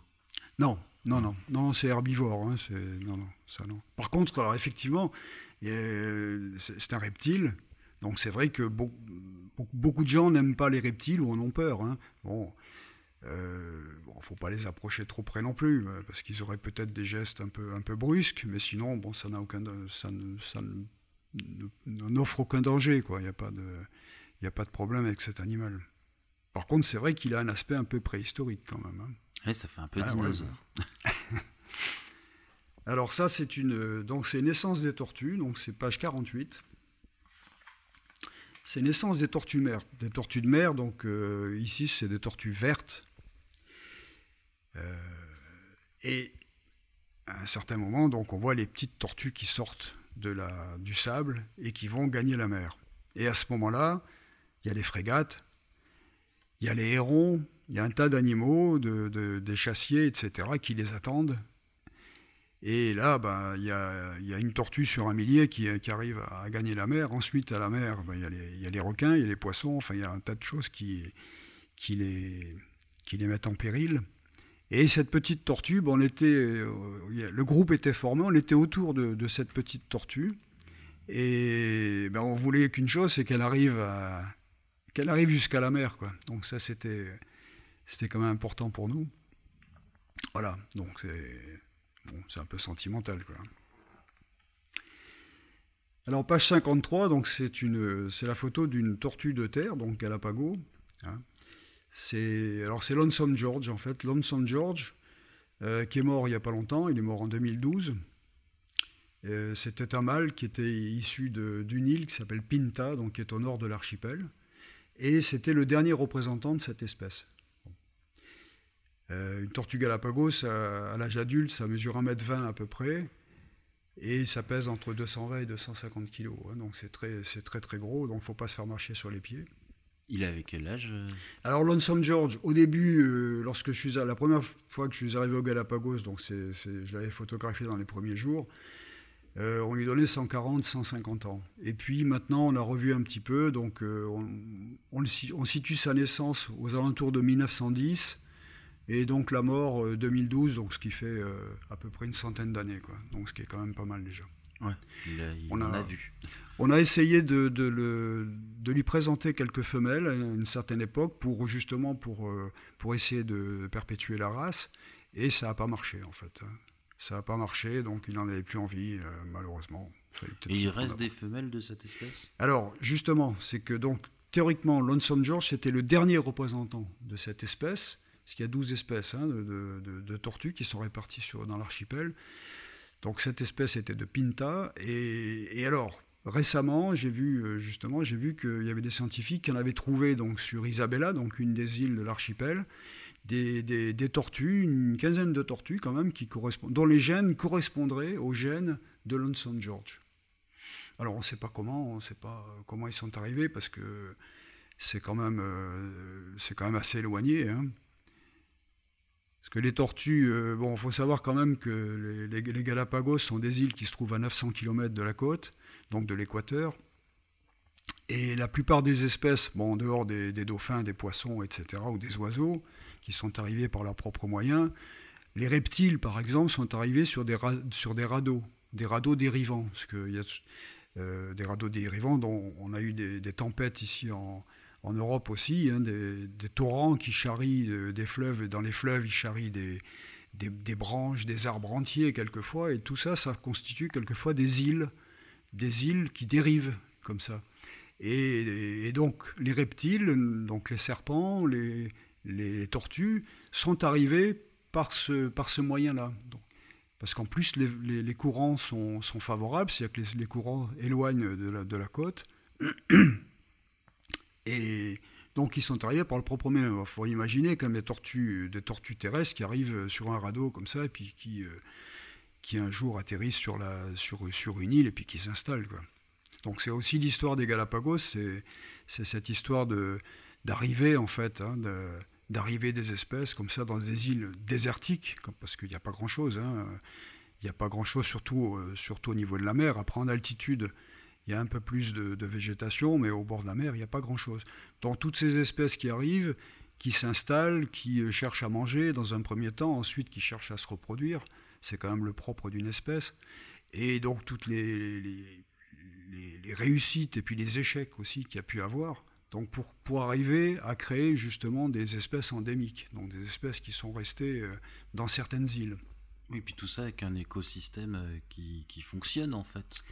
Ah oui, tout est, tout est imbriqué. Alors là, l'écosystème, en fait, le, la, principale valeur en fait de, de cet écosystème, c'est la mer. Hein. C'est la mer, donc c'est la mer qui apporte effectivement la, la plupart des, des nutriments. Donc euh, il y, a des courants. Il y a un courant de Cromwell qui vient de l'ouest. Il y a le courant euh, subantarctique. Et puis il y a un courant qui est plus chaud qui vient donc de, de Panama et qui est, qui, est beaucoup, qui est, beaucoup, plus chaud et qui s'appelle euh, El Niño. Voilà, El Niño d'ailleurs qui pose quelquefois quelques problèmes autour du globe. Hein. C'est un, un, courant, c'est un courant qui se, qui se promène autour de, autour de l'équateur. Et donc euh, le, mélange de ces, de ces, courants en fait font qu'il y a un apport de plancton qui vient du sud et de l'ouest, de plancton euh, d'abord euh, organique, qui nourrit ensuite la plupart des espèces de poissons, et puis ensuite la chaîne alimentaire se forme comme ça. Donc c'est quand même ce qui, est, ce qui est le plus important au départ, donc c'est l'apport de, de, de nutriments de la mer. Voilà. Alors, page 73, donc ça c'est une photo que j'ai faite en plongée sous-marine, donc c'est des pompano acier, donc c'est un, c'est un nuage de poissons, j'étais perdu un petit peu là-dedans, et donc les plongeurs savent ce que c'est qu'être perdu dans un, dans un environnement, vraiment, je ne voyais plus du tout où j'étais, tellement il y en avait, tellement il y avait des, poissons, des, poissons autour de moi. Voilà. Donc ça c'est impressionnant, et c'est aussi effectivement les, conséquences donc, du mélange de ces de ces trois courants, c'est qu'en en fait, il y, a une faune très très riche et il y a des, des grosses concentrations d'animaux, et notamment de poissons. Voilà. Tu t'es mis à la plongée exprès pour les îles euh, Galapagos Non, j'en faisais déjà, euh, j'en faisais avant. D'ailleurs, aux Galapagos, il, y a, il y a quelquefois des endroits où il y a pas mal de courants, donc il faut, faut, faut, être prudent quand même. Et puis, euh, et puis les règles, les règles sont pas les mêmes qu'en France. Quoi. Donc les règles sont beaucoup plus strictes en France, en Europe, que, que dans des îles comme ça. Donc il faut, faut faire attention. Quoi. Voilà. Et puis j'imagine qu'il n'y a pas de caisson là-bas. Le caisson, il est loin, hein, donc il est, sur, il est, il est en Équateur, donc c'est Pour les non-plongeurs, le caisson, c'est un caisson hyper bar qui permet de mettre les gens sous pression quand il y a un accident de plongée de les ramener en fait, de les ramener à la pression à laquelle ils étaient. Euh, on va les laisser chercher sur Google s'ils veulent plus d'infos. Ouais, qui sont hyper bas. Nous on reste au Galapagos. Euh, bah, quand on est, quand on passe en caisson, c'est ça, ça, peut être grave hein, quand même. Ça, ça veut dire qu'il y a eu un incident de plongée, voire, voire un accident de plongée. Donc dans ces cas-là. Euh, ça, ça, peut être grave. Non, mais je posais la question parce que quand on voit les photos du livre, on voit qu'on est, qu'on est loin de tout. Et euh, du coup, de, de, plonger là-bas, c'est pas, c'est pas anodin non plus. Euh. Oui, il faut être plongeur. Enfin bon, moi je suis pas un grand plongeur, hein, mais je, suis niveau 2, j'ai plus de 300 plongées quand même, donc euh, bon, j'ai jamais cherché à être plus, plus haut gradé, ça ne m'intéressait pas. Par contre, en niveau 2, ça me suffisait pour faire ce que j'avais envie, de, ce que je devais faire, donc c'était suffisant. Par contre, effectivement, c'est vrai qu'il faut être, il faut être prudent. Il faut être prudent. Alors ça, c'est une, euh, ben voilà, un, des serpents donc des Galapagos, une couleuvre. Hein. donc il n'y a pas de page 75. Euh, il n'y a, pas d'animaux dangereux aux Galapagos. Hein, il n'y en a pas. Les serpents ne sont pas des serpents venimeux. Euh, donc là, c'est une couleuvre qui a, qui a capturé un, jeune iguane. Voilà. Mais il a l'air beaucoup plus gros. il a l'air. Elle va réussir à le manger. Eh oui. Oui, oui, oui il, est, beaucoup plus gros. Il, va, il mettra du temps, je pense, à, le digérer quand même. Mais je pense que s'il a capturé, c'est parce qu'il a, je, pense qu'il ira jusqu'au bout. Donc les serpents, les serpents sont arrivés aussi sur des branches, enfin sur des, radeaux dérivants. Ah, ça en fait du chemin. Tu disais avant 900 km 900 km, ouais. 900 ah, c'est pas mal. Un petit Paris-Marseille. Et eh ouais. ouais. Même plus. En fait, les radeaux dérivants, bon, quand, euh, on s'intéresse un peu à la, navigation, il y a beaucoup de bouquins, moi j'ai pas mal de bouquins de, navigateurs, notamment de moitessiers, enfin bon, des gens comme ça qui, qui, faisaient le tour du monde et qui, euh, quelquefois, rencontraient ce genre d'îlots. Et voyaient des animaux, quelquefois, dessus. Donc c'est des, grosses concentrations de, troncs d'arbres, de feuilles, etc., qui dérivent comme ça. Et quelquefois, ça peut être même dangereux pour les navigateurs, parce que de nuit, euh, ils ne le voient pas. Et donc, c'est des radeaux qui, transportent des animaux qui ensuite échouent quelque part sur une plage et puis qui s'installent, ou, qui meurent, euh, quelquefois qui meurent, parce que effectivement, le serpent ne peut pas vivre trop, trop longtemps non plus en plein soleil. Hein, donc, euh, voilà. Alors le fou à pattes bleues, donc là c'est 76, donc c'est une espèce euh, donc, qui n'est pas endémique hein, au, Galapagos, donc qu'on retrouve aussi euh, un petit peu autour du monde. Mais par contre, ce qui est spectaculaire chez le fou à pattes bleues, c'est sa parade. Donc il fait ce qu'on appelle la danse, euh, la danse du fou. Hein. il, danse d'une patte sur l'autre. D'abord, il est très coloré, il a des pattes bleues pour attirer sa femelle, hein, bien sûr. Et puis, euh, bah, pour voir si vraiment il lui plaît, donc, euh, bah, il fait cette, danse, donc d'une patte, sur l'autre. Et puis, au, terme de cette, danse, il écarte les ailes largement et il siffle. Voilà. Donc, c'est assez spectaculaire. Et puis, il recommence. Alors, quand, il voit que ça ne marche pas, bon, il recommence. Donc, il recommence sa, parade. Voilà. Et ici, alors, sur la même page, il y a donc le, le, mâle en premier plan et la, et la femelle. Donc j'avais fait cette photo que je trouvais euh, assez intéressante parce qu'on voit la différence entre le mâle et la femelle, c'est au niveau de la pupille. Donc la pupille du mâle est plus, plus petite que la pupille de la femelle. Donc la deuxième est floue parce qu'elle est en deuxième plan, hein, mais on voit bien la différence de, taille de la pupille. Voilà. Donc là, on a les deux, on a le mâle et la femelle. Et tu as l'explication? Pourquoi, pourquoi il a la pupille euh, plus petite ben, Non, non, c'est une, une différence comme quelquefois enfin quelquefois, très, très souvent, très souvent dans, dans le monde animalier, c'est toujours le mâle qui est plus beau. Le mâle est plus beau que la femelle, notamment chez les oiseaux.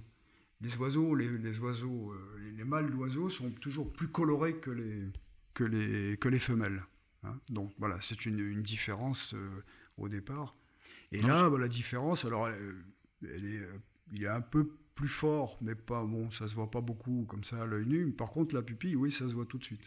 Non, on pourrait penser qu'elle voit mieux dans le noir ou que du coup, non, non, il y a une. non, c'est des, une c'est des animaux diurnes, hein, donc euh, non, non, ils voient, c'est des animaux diurnes. C'est les, les fous sont des, des- bon, je sais pas pourquoi on les appelle fous, mais je pense qu'il y a aussi par rapport à leur technique de, de- de chasse, hein, de, donc ils plongent, c'est des oiseaux plongeurs qui prennent leur élan, enfin, et qui plongent à peu près d'une trentaine de mètres quand même, et qui au, au dernier moment euh, mettent, tendent les ailes en arrière, donc pour, euh, pour, adopter une forme de, fuseau en fait, hein, et pour pénétrer dans, dans, l'eau, avec le bec en avant bien sûr.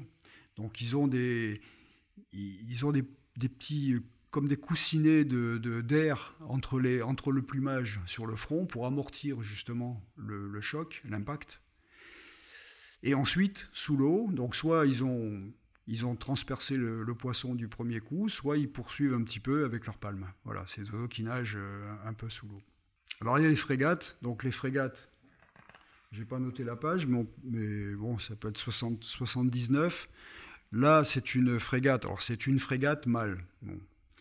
Euh, mâle, pourquoi? Parce qu'on on voit parce qu'elle a, elle a donc ce, ballon rouge là, ce, euh, cette peau du cou qui, qui, se- qui gonfle. Donc, euh, toujours pareil pour plaire à la femelle, hein, pour l'impressionner. Et ça, c'est uniquement pendant la, la parade nuptiale, donc pendant les- la période d'accouplement. Ils, ils volent aussi avec, hein, ça les, ça les gêne pas, ça, pen- ça pendouille un petit peu, mais ça les gêne pas. Alors là, page 82, j'avais noté cette photo d'Otari parce qu'elle euh, elle fait des petites bulles. Et en fait, c'est euh, voilà, un grand plaisir de, de nager avec des otaries. Donc de nager, soit en, bouteille également, parce qu'en bouteille, on a le temps de.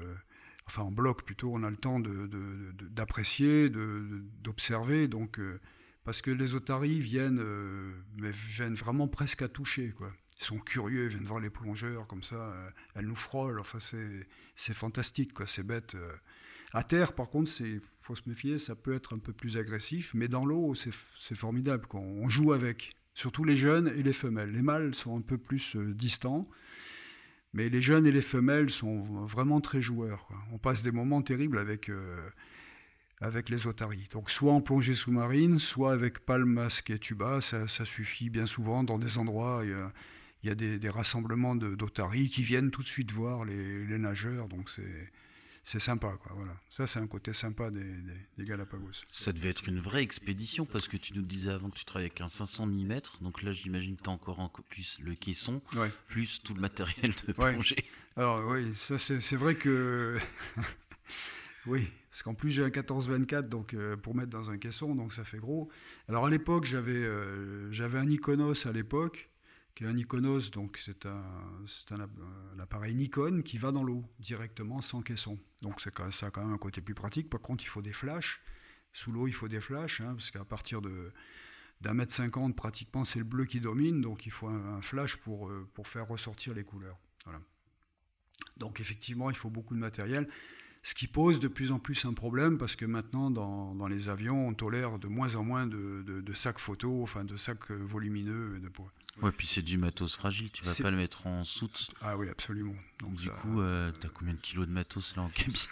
Bah, euh, au maximum, je suis à 17 kilos Ah, ça fait un sac photo. bah, Faut négocier un peu avec. Ah, faut euh, négocier ou faire semblant de qui, qui passe pas ce. Je Non, mais c'est vrai que ça, ça, pose, ça pose un problème, quoi. Ça pose de plus en plus un problème. Alors, la page 100, donc, c'est un, c'est un endroit euh, qui s'appelle Baya Sullivan. C'est une, éruption volcanique euh, qui a à peu près 100, 160 ans, donc qui n'est pas si vieille que ça. Et sur ça fait comme un, comme un champ, en fait, de, de lave.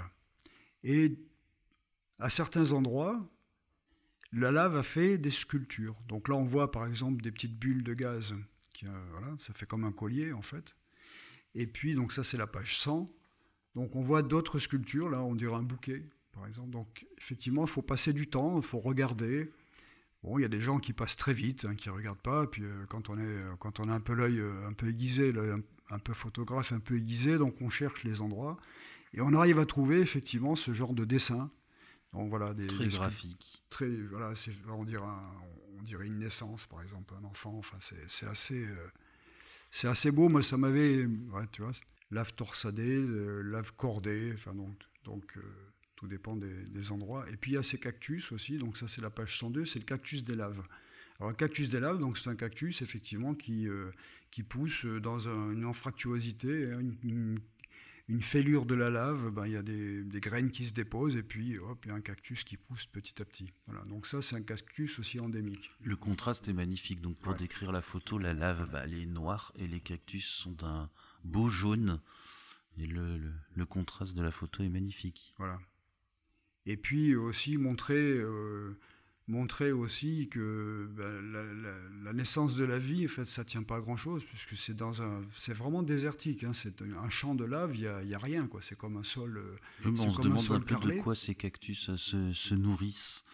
Et oui, en plus il pleut pas beaucoup, hein, donc c'est des, ils arrivent quand même à pousser, donc de temps en temps il y a quand même un peu, un peu d'humidité, donc c'est comme ça qu'ils prennent, qu'ils prennent, euh, se nourrissent en fait, et puis voilà ils arrivent à pousser dans un endroit vraiment perdu. Quoi. On arrive à la page 138. Donc la page 138, ça c'est la page du cormoran aptère. Alors le cormoran aptère, donc c'est un, donc comme son nom l'indique, c'est un cormoran qui ne vole pas. Parce que les cormorans, on a des cormorans chez nous, on a deux espèces, hein, les cormorans huppés et les grands cormorans. Donc c'est des oiseaux qui, volent, qui euh, en plus qui, euh, pêchent, hein, qui, vont dans l'eau euh, pêcher les poissons, qui nagent très bien d'ailleurs. J'ai essayé d'en suivre un une fois euh, en Corse. Même avec des palmes, il avait quand même très très vite. Sous l'eau, ça nage très très vite. Et donc, ce, cormoran aptère, lui, contrairement donc aux cormorans d'Europe et d'autres régions du monde, c'est un, oiseau qui ne vole plus. Alors, ce qui s'est passé en fait, c'est que ses ailes se sont atrophiées, son corps s'est alourdi, il a de grosses pattes, et eh bien, il est devenu presque un oiseau aquatique, en fait. Donc il se nourrit toujours de poissons, mais par contre, il ne vole pas. Donc il va dans l'eau euh, en marchant, il, plonge, et puis là, il va chercher son, sa nourriture. Voilà. Donc ça, le cormoran-aptère, c'est important au Galapagos, parce qu'en fait, c'est... C'est ce qui explique, mais vraiment euh, physiquement, si je peux dire, la, théorie de Darwin de l'évolution. Voilà. Parce que cet oiseau, est en pleine évolution. Il perd ses ailes et puis petit à petit, peut-être dans, plusieurs euh, milliers d'années, peut-être ce sera devenu un manchot. ce sera devenu une sorte de manchot particulier. Alors sauf qu'il est obligé, bon, comme les manchots, il est obligé de venir sur Terre pour respirer, bien entendu. Hein. Mais voilà, donc ça c'est voilà, vraiment une photo euh, d'une espèce endémique qui est importante au Galapagos. Alors ça, c'est un paysage, hein, parce que jusqu'à présent, on parlait de, on parlait d'espèces. Ça, c'est un paysage, s'appelle Cabo Rose, donc c'est sur Isabella, le sud d'Isabella. Page 165. Page 165, donc c'est un, c'est une coulée de, lave aussi, d'un volcan Wolf, euh, donc qui se trouve sur, au sud d'Isabella, et qui, a, donc, qui, est arrivé en pleine mer. Et on arrive en bateau, c'est, un peu compliqué, on, arrive, il faut y aller en Zodiac, parce que en fait, il y a des rouleaux qui, qui brisent hein, euh, sur. Euh, euh, donc c'est assez impressionnant. Il faut, faut, choisir le moment, le bon moment pour passer, et on arrive vraiment dans une piscine. Donc là, tout est calme, et il y a ces petits, ces petits rochers de lave avec des cactus, des cactus candélabres, donc qui ont poussé également, toujours pareil sur, sur, la, sur la lave. Hein. Et là, c'est le havre de paix, donc c'est calme. Et ce, cet endroit-là donc sert justement au développement des, petits poissons, des petits requins, des tortues qui viennent, euh, qui viennent ici parce que c'est relativement tranquille. Voilà. Donc ça c'est très joli, hein, c'est un coin que j'aime que j'aime beaucoup euh, au Galapagos, Cabo Rose. Alors il n'y a jamais de présence humaine. Euh, les îles ne sont pas habitées. Il y a des îles, oui, oui. Santa Cruz, oui, Santa Cruz est habité, hein, donc il y, des, y, a des fermes et puis il y a une ville, hein, Porto Ayora. Donc sur Santa Cruz, euh, qui est en même temps un petit port, euh, qui est un petit port de, pêche et un, peu, un peu de plaisance. Et puis c'est de là que partent tous les bateaux pour, euh, pour faire les, pour, pour faire les, les, safaris, quoi, enfin, si on peut dire.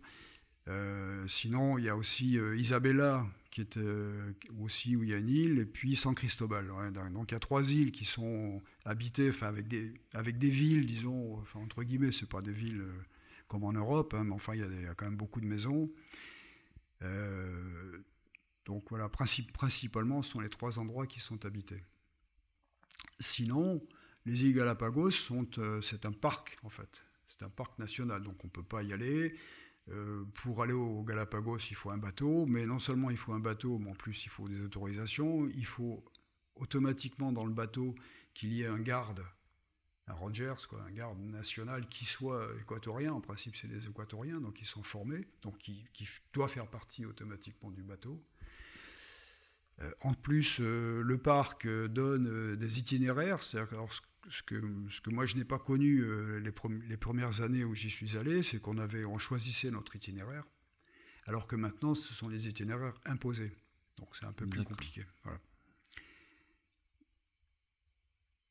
Il y a des îles, alors il y a des îles qui sont interdites, hein. il y a des îles qui sont réservées uniquement aux, scientifiques. Alors page 185. Donc 185, c'est le, c'est le requin marteau. Donc ça, c'était en plongée. Euh, d'ailleurs, la, photo est, pas très bonne, si on peut dire, au point de vue euh, qualitatif, hein, parce que euh, Galapagos, il y a beaucoup de plancton. Donc il y a ce plancton marin qui est, toujours en suspension. Il y a beaucoup de courant, donc ça bouge beaucoup. Donc les zones ne sont pas claires. C'est pas c'est pas du tout la mer Rouge où on voit à 25 mètres sans problème. Non, ça c'est vraiment c'est des eaux très très très foncées. Et donc, à un moment donné, j'étais en plongée, donc, euh, et je vois arriver ce, requin marteau euh, direct, tout droit sur moi. Donc, moi, j'étais derrière mon appareil photo. Puis, quand on est, alors ça, c'est une réaction de, photographe que tu dois avoir, c'est qu'on on se sent toujours protégé derrière un appareil photo. Oui. Hein voilà. On dit non, non. Moi, je fais de la photo, donc il peut rien m'arriver. En fait, c'est ce qu'on a, c'est comme ça qu'on ressent les choses. C'est ça. Et j'ai donc je l'ai vu s'approcher. J'attendais pour le pour le flasher parce qu'il y avait il y avait un coup de flash quand même à mettre, mais j'attendais vraiment qu'il ait la meilleure position possible. Quoi. Et au dernier moment, donc euh, bah, quoi, il était pas loin parce que là je suis au 20 mm quand même, donc il est vraiment très très près. Il est vraiment pas loin.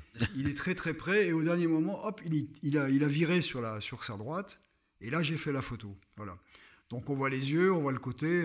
et d'ailleurs, à cette époque-là, on était, euh, on était dans une palanquée. Il y avait un Américain à côté qui m'a dit Ah ouais, c'est bien et tout. Tu l'as pris juste au moment où, il tournait. Effectivement, mais bon. Mais je ne savais pas trop bien ce qu'il allait faire quand même, hein, parce que les requins marteaux, c'est quand même, ça fait partie des, cinq espèces les plus dangereuses quand même de, requins quand même. Euh, mais bon, enfin, alors par contre, euh, oui, pour la petite histoire, j'ai jamais été attaqué par un requin. Euh, j'ai jamais été embêté les requins, je les ai juste photographiés, donc euh, je pense que pour ça ils m'ont pas tenu rigueur, ils m'ont jamais attaqué. Donc le requin marteau, effectivement, qui est une espèce dangereuse, ben, bon, en fait, elle n'est pas plus dangereuse que les autres, sauf si on la provoque ou si on, si on essaie de nourrir, ce qui se passe beaucoup. la plupart des accidents de plongée, c'est ça. Hein, avec des, requins, c'est quand on les nourrit, donc au bout d'un moment, les, les animaux sont excités et après ils confondent le, poisson qu'on leur donne avec la main du, du, donneur. Donc euh, voilà. Oui, parce que moi, enfin, je, plonge aussi et euh, à chaque fois que j'ai vu des requins en plongée, ils avaient plus peur que moi. Ouais. Ils sont curieux, en général, ils viennent voir. Et puis, euh, et puis ils s'en vont. Quoi. Moi, j'ai vu un bulldog, un, un, requin bulldog aussi, qui est, venu, qui est venu voir une fois. Il est venu, puis il est reparti. Quoi. Donc, ça fait partie des, des plus dangereux aussi, des bulldogs. Hein, mais ce que tu disais avant là, ça, ça me fait réagir. J'ai une anecdote pareille quand tu parlais du fait qu'en tant que photographe, on, sent, on se sent toujours protégé. Un jour, j'étais en Afrique du Sud avec euh, un ami, Brice, et euh, bah, je cherchais à photographier un éléphant, mais euh, la photo où euh, on ne voit que de l'éléphant avec le visage, la trompe et les oreilles euh, déployées. Ah et je voulais rien voir d'autre que de l'éléphant sur la photo. Et je voulais pas tricher en recadrant après prise de vue. Donc on avait un véhicule avec toi au vent. Moi j'étais debout dans la voiture. Et puis je disais à Brice, avance encore un peu, avance encore un peu. J'étais avec un 200 et un doubleur de focale et ça suffisait pas. J'étais derrière mon appareil photo, j'étais tranquille. Et puis mon pote qui me tire le bras, il me dit bon là Jules, on est quand même un petit peu près. et donc j'ai enlevé l'appareil photo euh, de, de, mon visage et puis il dit ouais c'est vrai qu'on est un petit peu près. Et l'éléphant il commence à être pas content du tout. Donc on a reculé, mais moi je voyais pas le danger effectivement. Ah ouais, on voit pas. Non, c'est vrai, c'est vrai, on voit pas le danger. Hein. C'est bon, euh, bien, hein, c'est mieux parce que ça permet de faire des choses quand même quoi. Mais, mais euh, ouais ouais. Mais il faut croire qu'il y, a un bon Dieu pour les photographes, quoi. Ça doit être ça. Non, ou pareil, parfois c'est pareil en randonnée dans la montagne. Moi, je suis sujet au vertige. Donc je fais des photos, euh, j'ai pas peur, rien du tout. Et puis quand je, j'enlève l'appareil photo pour me déplacer, je fais oula, le bord est prêt. Mais ouais, c'est, un bon moyen de défense. On est arrivé à la dernière euh, Voilà. page que tu avais notée. Bah écoute, Voilà. Yves, merci pour ces deux beaux voyages. Euh, alors pour ceux qui n'ont pas encore euh, eu la chance d'acquérir les livres de Yves, vous pouvez les trouver sur euh, Collection Miwa. Ils sont au prix de 45, 45 euros chacun. euros chacun, oui. Enfin, on peut Ouais. sensiblement les mêmes pages. Il y en a un qui fait 198, l'autre 220, donc euh, à peu près, à peu près le même nombre de pages. Alors, les deux livres ont la même euh, présentation. Donc, tu me disais tout à l'heure, avant qu'on enregistre, que tu avais voulu faire une collection. Tu les as sortis en même temps, les deux? Oui, oui, je les ai sortis en même temps, oui, parce que bon, ben, je, me suis dit qu'il fallait que je me jette à l'eau, parce que d'abord, euh, sur les Falklands et les Galapagos, il n'y a pas grand-chose. hein. Il n'y a pas beaucoup de livres. euh, Il y a des livres anglais, oui, qui existent, mais par contre, en français, il n'y a, rien. Donc, je me suis dit qu'il fallait que je le fasse. Galapagos, il y a un guide qui avait été fait par Pierre Constant, qui m'a qui m'a d'ailleurs beaucoup aidé, que j'avais rencontré d'ailleurs à l'époque euh, à Paris. Pierre Constant qui a, donc, a fait un beau guide sur les Galapagos qui parle un peu de, un peu de tout, hein, de, des plantes, des espèces, etc., de la formation géologique, donc c'est toujours très intéressant. Mais sinon, en, en Bolivie, il n'y a, pas- il y a rien. Quoi. Donc voilà, donc je me suis dit, bah, il, faut, il faut le faire. Quoi. Il faut le faire.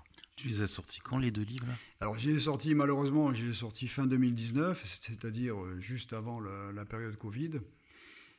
Euh, donc euh, j'en ai euh, mis dans certaines librairies, à Montpellier, à Marseille, à Nice aussi, à Bandol, voilà, à Toulon aussi. j'en ai mis quelques-unes, ils ont vendu, mais bon, avec le Covid, malheureusement, ça a freiné quand même. Ouais, ça a été une période un peu c'est pas, c'est pas une bonne période, quoi. Donc, euh, bon, il faudra attendre un petit peu plus pour, euh, pour avoir vraiment les résultats. quoi. Bon, là, les festivals commencent à reprendre. Tu vas en. Alors, tu me disais euh, tout à l'heure que là, pour l'instant, tu n'avais pas. euh, Tu ne faisais pas de festival, mais j'imagine que tu. Bah, pour l'instant, je voulais, moi, mon, mon idée, c'était de, de faire des expositions, parce que je peux faire une exposition de d'une trentaine de photos, disons, on pourrait prendre 15, 15 photos de chaque pour présenter les livres. Malheureusement, les festivals, moi j'ai essayé de m'inscrire, mais bon, ça a été annulé. Enfin bref. Ouais, puis souvent, ils reprennent un peu la programmation de l'année d'avant ils qu'ils reprennent, avaient voilà, j'ai l'impression. d'avant. Donc pour l'instant, bon, je me suis dit, euh, il va falloir attendre un an ou deux, quoi, pour que tout ça se calme un petit peu et puis repartir après. euh. Alors en 2019, donc je l'avais sorti juste avant Montier-Ander, le festival de Montier-Ander. Et là, euh, ils m'en avaient pris à la librairie, donc ils en ont vendu. Ils ont vendu des deux livres, des Falklands et des Galapagos, à la librairie de, de Montier-Ander. Voilà. Ils en ont vendu euh, combien Ils en ont vendu près quatre. D'accord.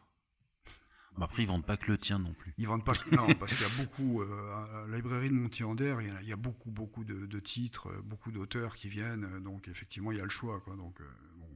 Enfin, moi, j'étais content parce que ça prouve quand même que ça, que ça a plu, quoi. Donc, mais bon, je, je m'attendais un peu plus. Mais bon, le, le mieux quand même, justement, c'est les, festivals parce que là, on- en plus, on peut rencontrer les gens, on peut en parler Ouais. aussi. Donc, ça, ça rend plus vivant un peu l'acte. Ah, en festival, c'est sûr que c'est plus simple. Alors, tu as fait partie des nombreux photographes qui ont imprimé euh, chez euh, Chez Escourbiac, Escourbiac. euh, ton expérience avec eux. Alors, cette partie-là du podcast, c'est plus pour les photographes qui Plus- ont envie Ouais. et qui ont projet d'éditer euh, un livre. Alors, Escourbiac, bon, il y a, d'autres imprimeurs. hein, y a, euh, alors, il faut dire quand même que, moi, j'ai passé 15 ans dans une imprimerie en tant que, commercial. Donc, j'avais comme client des agences de publicité, euh, il y avait des périodiques, enfin un peu de tout. Donc, euh, j'avais, euh, en plus, j'amenais des clients dans l'usine pour leur faire visiter l'usine, pour leur faire visiter les, voir comment, comment les, machines fonctionnaient, ce qu'on avait comme équipement, etc. Donc j'ai cet avantage d'être, euh, d'avoir passé 15 ans dans ce métier quand même. Donc ce qui m'a permis quand même de, d'avoir une certaine idée de la qualité d'un imprimeur. Voilà. Donc Escourbiac, ben, j'en avais entendu parler, donc je, je suis allé les voir. Et puis, euh, alors Escourbiac, je le dis d'ailleurs dans les livres, hein, c'est des gens qui travaillent avec, euh, avec du papier écologique, avec des encres, etc. Donc ils, font, ils ont tous un, tout un système de, qui correspond à la protection de la nature, à laquelle je suis sensible, bien sûr. Et au point de vue qualité, donc ils, ont, euh, ils avaient une bonne machine, une, 8 couleurs, donc ce qui est quand même pas, pas courant quand même, qui permet d'imprimer les deux côtés à la fois. Donc c'est d'imprimer en feuille, hein, c'est pas d'imprimer auto, c'est d'imprimer en feuille. donc qui est de qualité. Et en plus, bon, j'ai été vraiment très très bien, très très bien reçu ça a toujours tout de suite été très cordial. Euh, voilà. En plus, ils ont tenu leur délai. Enfin, c'était tout, tout s'est bien passé, quoi. Aussi bien, aussi bien sur machine, parce que je tenais à être sur machine quand même, le voir. D'ailleurs, sur mon site, il y, a, des photos où, j'ai les feuilles en main, où je regarde, je, je, contrôle les feuilles quand même. Donc tout ça, ça s'est bien passé avec euh, avec les employés sur place. Enfin, vraiment, ça s'est très très bien passé. Et ils ont tenu leur délai, ce qui est quand même pas rare quand même. Mais ce qui est bien chez un imprimeur, c'est qu'un imprimeur, euh, bah, bien souvent, euh, pour des raisons, pour une raison ou d'autres, euh, ne respecte pas les délais. Donc voilà, eux par contre, ils ont respecté les délais, ils ont été très bien. au point de vue qualitatif, ça a été bien. Quoi. Donc ce qui fait, ce qui m'a permis justement d'avoir des livres à Montier-Ander la première année. Alors là, on sort d'une période un peu compliquée avec la Covid. tu nous disais tout à l'heure que tu aimerais beaucoup retourner aux îles Falkland. D'autres voyages de prévus? Un autre livre peut-être? Euh, alors, bah, tu sais, c'est une, c'est lourd hein, de, gérer. Euh, ah, je le sais, ouais. Hein, mais euh, normalement, quand on en a, enfin, en général, quand on en a fait un, et eh ben, on a toujours des idées lourd. pour en faire d'autres. Et eh oui, mais bon, moi, j'ai j'aimerais bien en faire un justement sur le Mercantour, parce que j'y vais assez souvent dans le Mercantour. Euh, j'ai fait les quatre saisons dans le Mercantour. Hein. J'ai fait l'été et l'hiver. Enfin, l'été pas trop, mais surtout euh, l'automne, le printemps et l'hiver. L'hiver en raquette, c'est sympa dans la neige. Donc j'ai pas mal de documents, j'ai pas encore tout. Mais euh, bon, peut-être un jour, peut-être si, j'arrive à avoir ce que je veux, parce qu'il faut vraiment. j'ai pas encore tout sur le Mercantour pour me lancer dans un, dans un livre.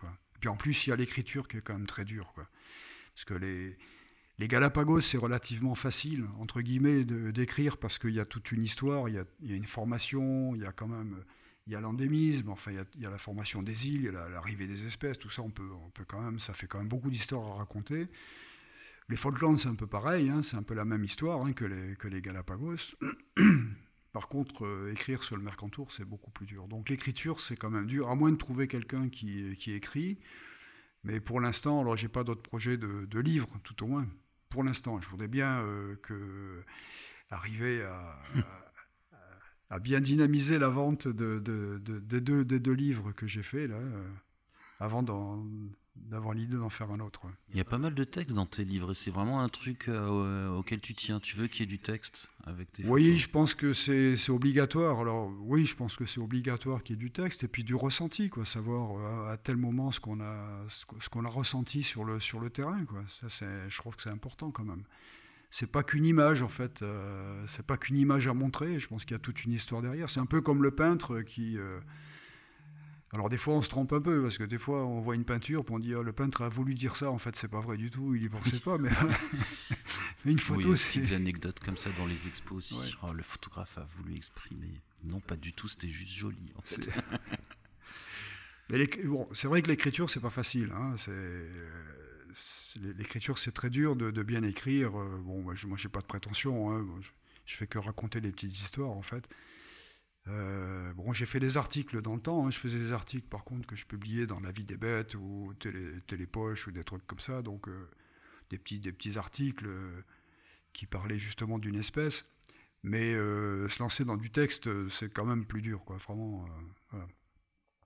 Donc, pour l'instant, c'est plutôt calme. Ok.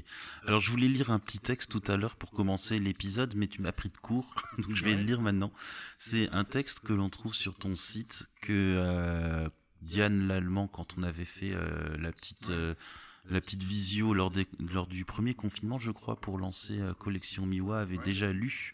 Et je voulais le relire dans le podcast parce que c'est un texte très sympa sur le photographe animalier et je trouve qu'il exprime bien ce qu'on peut ressentir en fait en voyant les photos du livre. Se lever à l'aube, ou même avant, humer l'air pour y retrouver des odeurs familières, s'étirer en écoutant les murmures de la vie qui s'éveille dans l'atmosphère humide du matin calme. Ainsi commence la journée d'un animal, ainsi débute la journée du photographe animalier. Une journée faite de plaisirs simples. Chercher, marcher, repérer, approcher, la bilbaude. Attente, immobilité, silence, patience, l'affût. C'est toi qui l'as écrit donc Ah oui, oui. Oui, oui. Donc photographe et poète. Oh, je sais pas, je sais pas. Enfin là, là, euh, là, je parle de deux choses, donc la billboard et l'affût, hein, parce qu'effectivement, ça fait partie, de, c'est donc les, les, deux façons de travailler d'un, photographe, un travail entre guillemets, parce que pour moi, c'est pas un travail, hein, c'est plutôt un plaisir. Donc la billboard, ben, c'est la recherche comme ça avec l'appareil à la main. Hein. on, va, on va chercher les animaux, on va essayer de les approcher. Euh, bon, il faut, faut, quelquefois les surprendre, puis des fois on est surpris. Hein. Et puis à l'affût. Donc l'affût, donc c'est plus statique. Là, on a trouvé quelque chose. Donc, euh, alors moi j'ai beaucoup pratiqué. Euh, maintenant, je le fais plus parce qu'il y, a quand même des dangers. Et puis, et puis maintenant avec les focales qui ont quand même grandi, donc on n'en a plus tellement besoin. Mais au début, j'ai fait beaucoup d'affûts dans Oni, en fait. Oni. Donc le, travail, c'était de chercher le nid, trouver le nid, et puis ensuite de construire un affût. Alors ça s'arrêtait pas là, c'est-à-dire que l'affût, il fallait le construire et que l'animal, l'oiseau, l'accepte. Voilà. Donc ça veut dire le, construire sur plusieurs jours, amener des, matériaux petit à petit, euh, grossir quelque chose, mettre une toile pour, euh, pour boucher les trous, enfin voilà. Et puis euh, en fait j'ai eu des surprises fantastiques, c'est-à-dire des animaux qui, étaient, qui, avaient, qui avaient accepté l'affût et qui dormaient carrément, qui dormaient dans leur nid parce qu'ils avaient tellement confiance qu'ils s'en rendaient même plus compte. Mais c'est vrai. Hein. Et donc, l'avantage de l'affût, c'est qu'on assiste effectivement à des comportements qu'on n'assiste pas en billboard, parce qu'en billboard, on surprend l'animal, qu'en affût, quand il est confiant, eh bien, il nourrit, tourne ses œufs, enfin, quand c'est l'oiseau, donc on le voit tourner ses œufs petit à petit pour chauffer toutes les parties de l'œuf. On le voit nourrir ses petits, on le voit euh, par exemple, pour les animaux de la lande, comme les courlis, par exemple, qui sont très, très méfiants, ben, il y, a, celui qui couve et puis celui qui, euh, euh, qui, monte le guet, qui, donc qui, prévient en fait l'animal qui, couche, qui, couve, qu'il y a un danger qui s'approche. Donc c'est fantastique ça. Et donc la, communication entre, entre les animaux. Quoi. Donc tout ça, on le vit, on l'apprend dans un affût. Voilà. Donc j'en parle effectivement parce que effectivement c'est deux choses de base quoi, de l'affût et puis euh, alors l'affût il faut rester quelquefois 10 12 heures dans un affût hein. J'ai fait des affûts des, faucons, euh, il faut rester 12 heures dans un affût quand même sans bouger, sans faire de bruit, donc c'est pas toujours euh, confortable. Un affût c'est petit, on est toujours plié, enfin bon, c'est toujours humide. donc c'est pas très confortable mais bon on, on découvre beaucoup de choses quoi. La dure vie d'un photographe la dure vie, animalier. Je te disais avant, moi j'ai aucune patience pour ce genre de truc. et c'est parfois frustrant parce que j'aimerais faire des belles photos comme on peut en voir dans les bouquins sur les animaux, euh, que ce soit dans les tiens ou ceux d'autres photographes. Mais euh, non, mais c'est pour moi c'est pas possible. Et encore que et encore que, que le, il y, a un monde qui est encore plus dur à photographier, hein, c'est le monde microscopique. Quoi. Donc là, c'est encore, ça demande encore beaucoup plus de patience. Quoi. Ouais. Mais là, je me suis pas lancé là. Non, je, préfère les, le monde qui bouge, quoi, que l'on voit bouger. ça ferait des bagages en plus encore. Ah, en plus, Mais écoute, je te remercie. Est-ce que tu veux euh, dire encore un mot pour conclure euh, ce podcast, cet bah, épisode Je pense qu'on enfin, on n'a pas tout dit, mais bon, euh, je, pense que le mieux c'est de découvrir effectivement. Alors les Falklands, donc les Falklands, c'est les Malouines, hein, parce qu'on connaît peut-être plus les, les Malouines, donc qui sont D'origine, c'est les marins de Saint-Malo hein, qui, sont, qui sont arrivés là-bas. Il y a toute une histoire aussi sur les Falklands, parce que ça, ça a appartenu à un moment donné à la France. Qui ensuite, on l'a donné à, l'Angleterre, mais ça, c'est dommage, parce qu'on aurait pu être chez nous là-bas. Bon, enfin, voilà. Bon, bon c'est vrai que c'est des terres qui sont quand même assez lointaines, quand même. Hein. Voilà, et puis les Galapagos, bon, ben, les Galapagos, alors euh, c'est un peu plus compliqué pour y aller. Enfin, il faudrait vraiment rentrer dans un groupe. Hein, c'est vraiment structuré. Quoi. Voilà. Mais c'est vrai, effectivement, c'est deux belles destinations, parce que j'en ai vu d'autres quand même. J'étais en Inde quand même cinq ou six fois, en Afrique, en Afrique de l'Est. Donc c'est beau aussi, hein, on se prend, prend, du plaisir. Les, les, espèces sont à profusion, c'est différent. Quoi. Mais bon, ça, c'est deux, vraiment deux destinations qui me, qui me tiennent à cœur. Quoi. Qui sont plus rares aussi. Qui sont plus rares, oui, oui, qui sont moins, moins connus. Donc euh, voilà, c'est pour ça que je voudrais bien qu'on connaisse un peu plus, euh, un peu plus ces deux destinations. Quoi. Parce que c'est vrai que les Galapagos, on connaît Darwin, quoi. Hein, tout le monde connaît Darwin, hein, mais par contre, que, quels, sont les liens avec les Galapagos, on ne sait pas très bien, quoi. C'est qu'il avait 27 ans quand il est arrivé au Galapagos. Hein. Donc il était tout jeune. Ah, il, était jeune, oui. parce que quand on imagine Darwin, on, on le voit toujours avec une barbe. Le, vieux barbe. Eh oui, oui, on le voit toujours avec une barbe. En fait, il a publié, euh, il a publié, je crois, 20 ans après son, son, son, son texte Origine des espèces, l'évolution. Donc il a, il a publié très, long, très longtemps après. Mais en fait, les Galapagos, ça fait partie du voyage du Beagle. Et il, avait, il était jeune, euh, jeune naturaliste à l'époque. Hein il est passé au Falkland aussi, donc il a fait un petit peu. Moi, j'ai fait la route de Darwin, quoi, un petit peu les Falklands, les Galapagos. Sans la barbe. Sans la barbe.